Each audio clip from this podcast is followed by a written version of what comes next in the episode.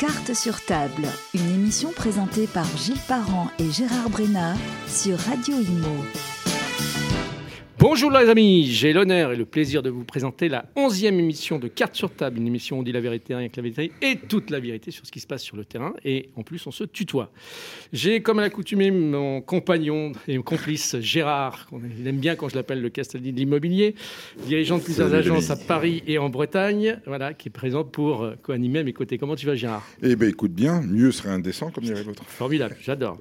Et aussi nous avons le plaisir de recevoir donc un professionnel, Pierre Arnaud Mazanti, ancien franchisé Century 21, ancien directeur du fichier AMEPI et aujourd'hui, surtout aujourd'hui, à la tête de The Doorman, dont il en est l'un des fondateurs, une organisation immobilière permettant aux pros de bénéficier d'une nouvelle expérience à mi-chemin entre le réseau des mandataires et l'agence immobilière avec vitrine sur rue. D'ailleurs, tu vas pouvoir nous éclairer à ce sujet dans un instant. Déjà, bienvenue parmi nous. Comment vas-tu euh? Bonjour Gilles. Tu vas bien Gérard, très bien. Bon, bah, super. Salut Pierre Arnaud. On est, on est content de t'avoir parmi nous. Parfait, les présentations sont faites. On va pouvoir commencer après le jingle. Carte sur table, la polémique du jour. La crise du Covid-19 a montré l'intérêt fort pour le logement apporté par les Français. Le nombre de transactions devrait poursuivre avec un haut niveau dans le futur, on l'espère en tout cas. Ainsi, le besoin de conseils de vrais professionnels de l'immobilier pour l'achat, la vente ou la location d'un bien va se multiplier. Aujourd'hui, on estime que 75% des parts de marché sont détenues par les professionnels et 35% par le particulier. Sur ces 75%, on comptabilise des agences physiques traditionnelles et indépendantes, des agences en groupement, comme chez les agences réunies, des agences franchisées comme euh, Orpi, Plaza, des agences en réseau intégré comme la Bourse de l'immobilier et des réseaux de mandataires comme IAD, Safety et Capifrance. Ces derniers ont obtenu une belle croissance due essentiellement au nouveau code du monde du travail, qui est le désir d'indépendance, et aussi le télétravail et la volonté de concilier la vie privée et la vie professionnelle. Aux côtés d'eux, il y a une autre génération d'intermédiaires innovants qui se développe en France. Il s'agit des agences immobilières en ligne. Alors on entend beaucoup parler en ce moment de les agences de papa, mais elles sont toutes présentes en ligne comme pour Prio Haussmann avec des honoraires réduits. Et puis nous avons d'autres concepts aussi qui sont arrivés il n'y a pas si longtemps que ça, des nouveaux acteurs comme Keller Williams ou The Doorman. Tous ces modèles sont incontestablement complémentaires. Le particulier, lui, ne fait pas la différence. Pour lui, ce qu'il veut simplement, c'est l'acheteur, tout simplement trouver le bien qui correspond à ses besoins. Et le vendeur, c'est vendre correctement son bien immobilier.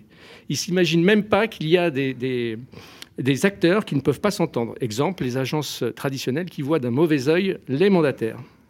C'est en lisant le rapport de Vincent Pavanello, expert reconnu dans le secteur de l'immobilier, que je me suis aperçu qu'il était plus qu'indispensable de favoriser le dialogue, surtout entre les différents modèles d'intervenants de la transaction.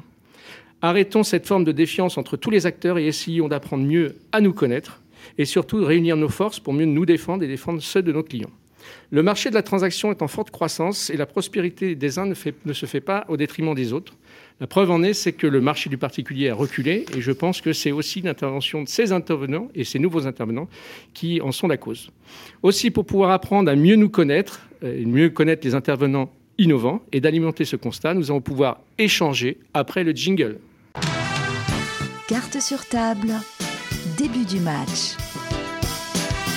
Alors Gérard, tu avais quelques questions à poser à notre invité. Eh bien oui, euh, on voit arriver effectivement qu'on a plein, plein, de nouveaux acteurs. Après, est-ce qu'ils sont tous bons? Ça, on n'en sait rien pour faire un beau film. C'est quoi The Doorman? Est-ce que c'est une référence à Jim Morrison ou c'est un nouveau truc à la mode?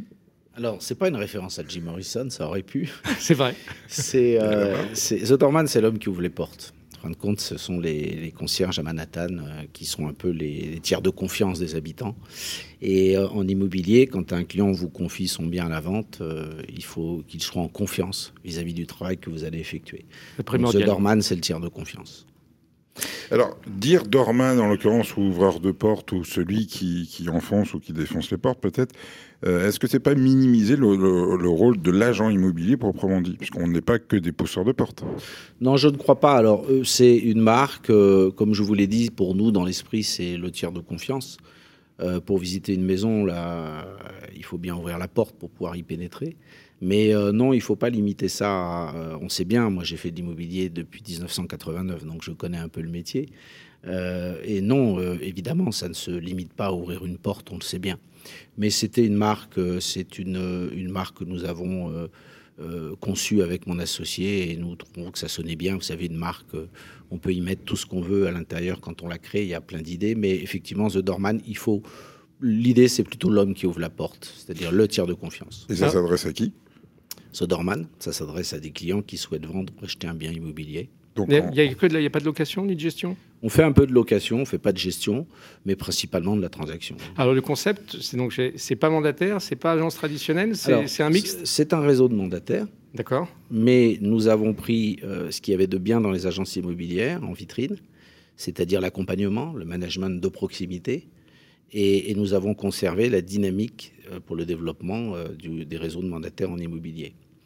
Donc The Dorman, c'est effectivement, on, on, unit un peu les deux et on s'appuie sur euh, une proximité par le biais de clubs, euh, de managers qu'on appelle les agents masters qui accompagnent les agents mandataires parce que mandataire en immobilier, euh, c'est un métier difficile. La formation initiale n'est pas suffisante. Il faut une formation dans le temps, une formation continue. On sait que les négociateurs en agence disposent souvent de cette formation par le biais de leur manager. C'est parfois moins vrai dans certains réseaux de mandataires. Et donc chez Zodorman, on a considéré que l'important c'était l'humain et l'important c'était si on faisait intégrer des gens pour venir faire l'immobilier à nos côtés, c'était de leur donner toutes les possibilités de réussite. Et pour réussir, il faut les former, les accompagner. Et être Mais quelle est, la différence, alors, pardon, quelle est la différence avec une agence? Puisque nous, euh, avec Gilles, on en a quelques-unes depuis quelques années, on, centralise, on prend des responsabilités. Euh, qu'est-ce qu'il y a comme différence avec euh, notamment les agences mandataires comme IAD, où il y a entre guillemets un porteur de cartes? On a un peu je vais être un peu provocateur, ubériser cette situation, parce que ça commence un petit peu à être ubérisant. C'est que tout à l'heure, ce que dit Gilles dans la présentation, on a la tendance à, dire que c'est un métier qu'on peut faire pour euh, alimenter ou agrémenter sa vie un peu monotone. Et il dit, tiens, j'ai un copain ou une copine qui veut vendre sa maison ou son appartement, je peux peut-être me prendre, vulgairement parlant, une com parce que j'ai les moyens de prendre des honoraires. Parce que dans honoraire, il y a honoraire. Et qu'à un moment donné, il faut quand même essayer de faire... Et donc, toute cette profusion de, mandataires, d'agences et ainsi de suite, est-ce que c'est bon pour déjà le principe de la profession et à un moment donné même pour la clientèle? Je partage complètement euh, ton avis. Donc on a fini. Euh, maintenant, euh, il y a de très bons réseaux de mandataires, il y a de très bons mandataires, comme il y a de très bons agences. comme il y a des, mauvaises, agences. Donc je pense qu'il faut la place pour tous. La seule chose, c'est que c'est un métier qu'il faut apprendre. Euh, la formation, c'est une chose, l'accompagnement est importante. Mais apprendre quoi euh, C'est apprendre le métier. Le je, métier pense, je, pense, que ce métier a changé parce que j'ai connu le euh, métier de conseiller en immobilier. Certains mandataires qui, au départ, en, en 3-4 jours, étaient formés avec des vidéos et justement faisaient jouer leur réseau et le relationnel de 2-3 personnes pour essayer de faire des ventes. Comme d'habitude. Et ce n'étaient pas des vrais professionnels. Je pense qu'aujourd'hui, ils se sont largement améliorés et certains, je vais, je vais pousser un peu euh, le bouchon, mais certains mandataires sont même des fois mieux formés que certains agents immobiliers ou de vieux agents immobiliers qui ne suivent pas de formation. Je pense qu'ils se sont améliorés et l'accompagnement aujourd'hui est primordial. Par je pense que ceux qui, pardon, ceux qui étaient des, mandataires, en l'occurrence, encore une fois, vulgairement parlant, c'est des agents co, si on peut appeler ça, sans, chercher à aller au-delà. C'est qu'aujourd'hui, on voit avec l'histoire de la pandémie et du Covid qu'il y a beaucoup de mandataires, euh, et moi je vois notamment en province, qui tout d'un coup se disent tiens, revenons dans une agence traditionnelle pour le relationnel, pour l'esprit d'équipe, pour essayer de se motiver au lieu d'être tout seul. Aujourd'hui, on est dans un marché un peu coincé, comme tu as dit Gilles tout à l'heure. Euh, je ne vois pas la plus-value qu'on peut apporter. Encore euh, tout ce qui est création de quelque chose, j'en ai une grande, grande estime. Mais je vois pas la plus-value qu'on peut apporter à, à, des cabinets, on va dire, traditionnels, qui feraient presque euh, vieux, vieux, grincheux sur le marché. Que, on parle de profession, on parle de professionnalisation, on parle de. Je vois pas comme un mandataire où quelqu'un peut, en l'occurrence, sans passer par une formation euh, et payé par éventuellement son employeur, puisse arriver à ça. Aujourd'hui, je pense qu'ils ont changé. Oui, mais ça change en fonction euh, avec des gens qui viennent entre guillemets se financer. Oui, mais là, son système, c'est bien mandataire à la base, mais ils ont, un, et tu dis-moi si tu me trompes, hein, un endroit qu'ils appellent le club où ils se réunissent ensemble justement pour se retrouver, pour échanger. Comme une et moi, à, titre exactement, c'est pour ça que c'est un mix. Et moi, à titre d'info, j'ai déjà fait des intercabinets avec des mandataires où sincèrement j'étais bluffé parce que le dossier était bien, bien fait, bien monté. J'ai eu aussi des demandes d'autres personnes qui s'appelaient mandataires, qui ne connaissaient strictement rien. Donc après, c'est comme effectivement dans nos agences, bah, il y, a des bons et il y a des mauvais. Mais comme le dit Gérard, les mandataires sont des agents commerciaux. Hein. Que tu es un agent commercial dans une agence en vitrine ou un mandataire dans un réseau de mandataires, ils font le même métier. Après, c'est à nous de créer les, conditions, c'est ce qu'on fait chez The Dorman, euh, de les former et de faire en sorte qu'ils rendent le meilleur service à leurs clients. Mais l'idée quand tu as ouvert, l'idée quand as ouvert ça, c'était euh, pour, en l'occurrence, euh, les particuliers qui avaient une demande qui manquait. Est-ce que c'était un phénomène de mode comme les agences de papa ou de maman qui sont en train de s'ouvrir? Est-ce que c'était un phénomène de dire tiens, il y a un marché qui sent? En sachant encore une fois euh, je pense que si les choses sont faites correctement, il y a de la place pour tout le monde dans n'importe quelle profession, encore une fois. Autant les mandataires sont peut-être des gens qui, n'ont pas trouvé leur place dans des agences et, qui, où ça coûtait trop cher. Je dirais qu'aujourd'hui, même des avocats peuvent faire la transaction euh, et, nous, on ne peut pas être avocat. Et Dieu sait que de temps en temps, on a, la même problématique de, procédure pour certains dossiers. Voilà, je, dirais, est-ce que c'est un phénomène qui fait euh, que est-ce que des agents immobiliers, des agents co qui sont tout seuls se disent tiens, je vais aller dans une entité qui va me réunir comme Zodor Man Non, quand, je crée Zodorman, c'est au départ, je me préoccupe du client. Et ce qui m'a fait créer Zodorman, c'est mon passage à la MEPI. Parce que j'ai trouvé ça quand même euh, assez, assez triste. De pas avoir un terme pour, garder un terme euh, sympathique, que des agents immobiliers soient incapables de se réunir pour partager leur mandat. Parce que le fichier AMEPI, c'est 4000 agences aujourd'hui sur 30 000.